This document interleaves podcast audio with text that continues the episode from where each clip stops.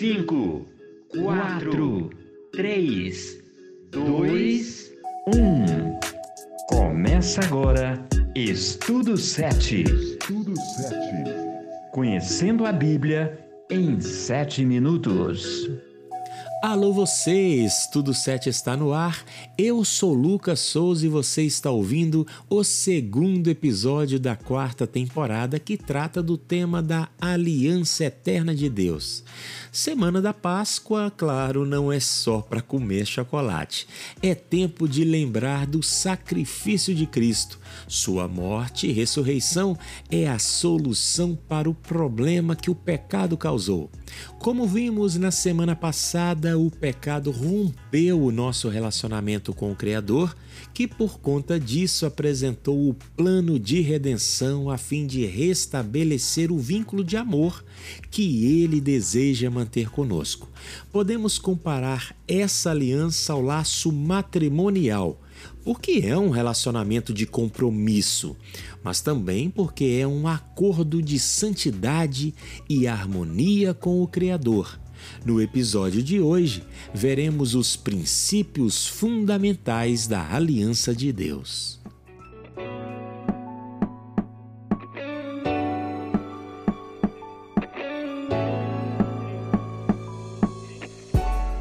O ponto de partida da antiga aliança se deu quando o próprio Criador faz a promessa a Abraão.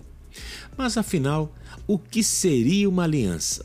Em hebraico, a palavra berit é traduzida por aliança, mas pode significar testamento, vínculo ou mesmo último desejo. Na prática, a aliança virou sinônimo de elo, aquilo que une duas partes.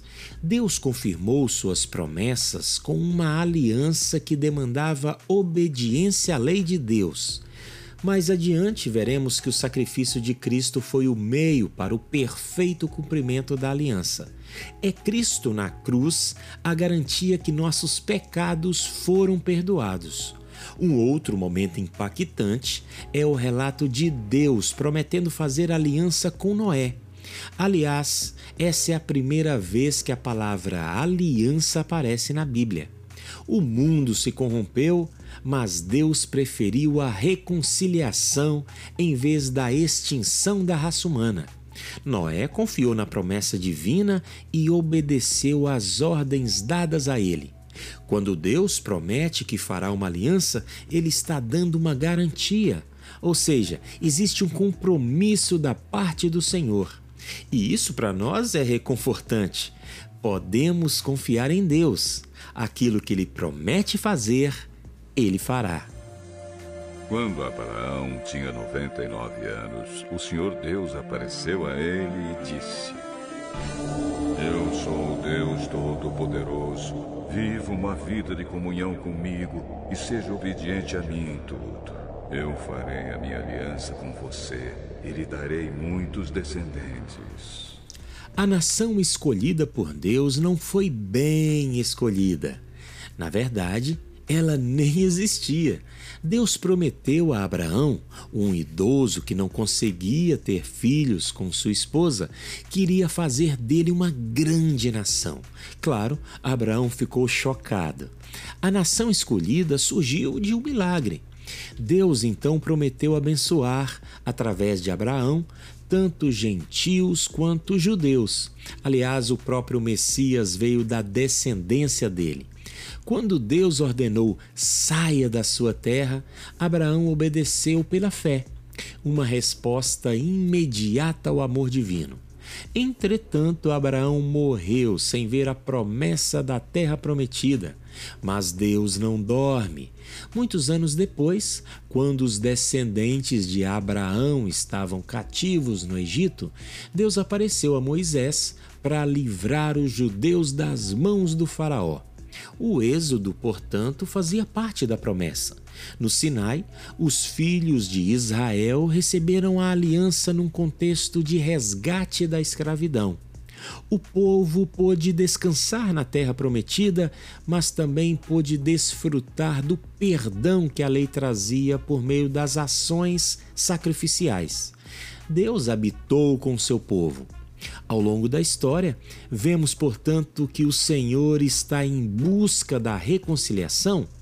Primeiro, Jesus nos salva do pecado e depois ele implanta sua lei em nosso coração.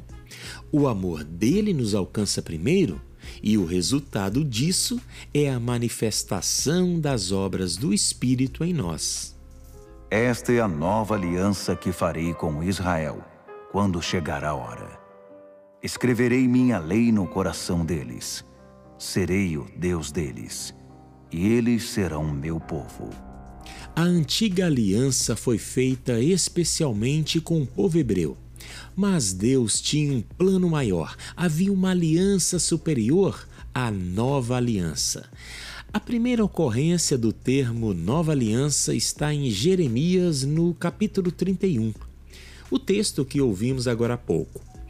A misericórdia e o perdão são a recompensa de todos os que se achegam a Cristo. Na nova aliança, somos purificados do pecado pelo sangue de Cristo e não pelo sangue simbólico de uma ovelha. O poder reside no dom gratuito de Cristo, o Cristo que deseja se relacionar com você. Ele vai perdoar seus pecados, ele vai conceder sua graça e restaurar o relacionamento. A partir daí, você será um cidadão do reino de Deus, servindo por amor e não por conveniência.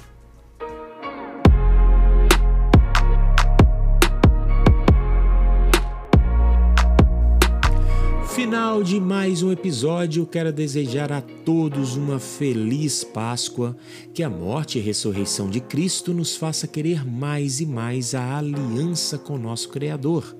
Agradecemos a você que nos ouve a cada semana. Compartilhe o link nas redes sociais. No próximo episódio, nós vamos estudar um pouco mais as alianças de Deus com Noé e seu amor para todos todas as gerações. Este foi Estudo 7, conhecendo a Bíblia em 7 minutos. Eu volto na semana que vem. Fiquem todos na paz.